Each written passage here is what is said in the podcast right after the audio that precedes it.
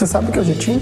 Eu sou o Luciano Langer, analista de suporte técnico da NS Tecnologia e hoje vamos falar sobre esse tema. GTIM é uma sigla para Global Trade Item Number, os antigos códigos EAN.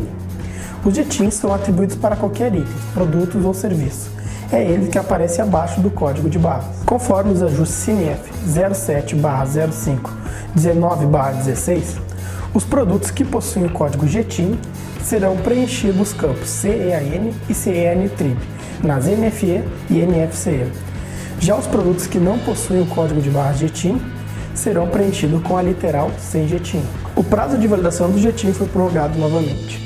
Conforme a versão 1.30 da NT 2017-001, em homologação já está em vigor desde o dia 2 de julho de 2018. Já em produção entrará em vigor a partir do dia 1 de dezembro de 2018.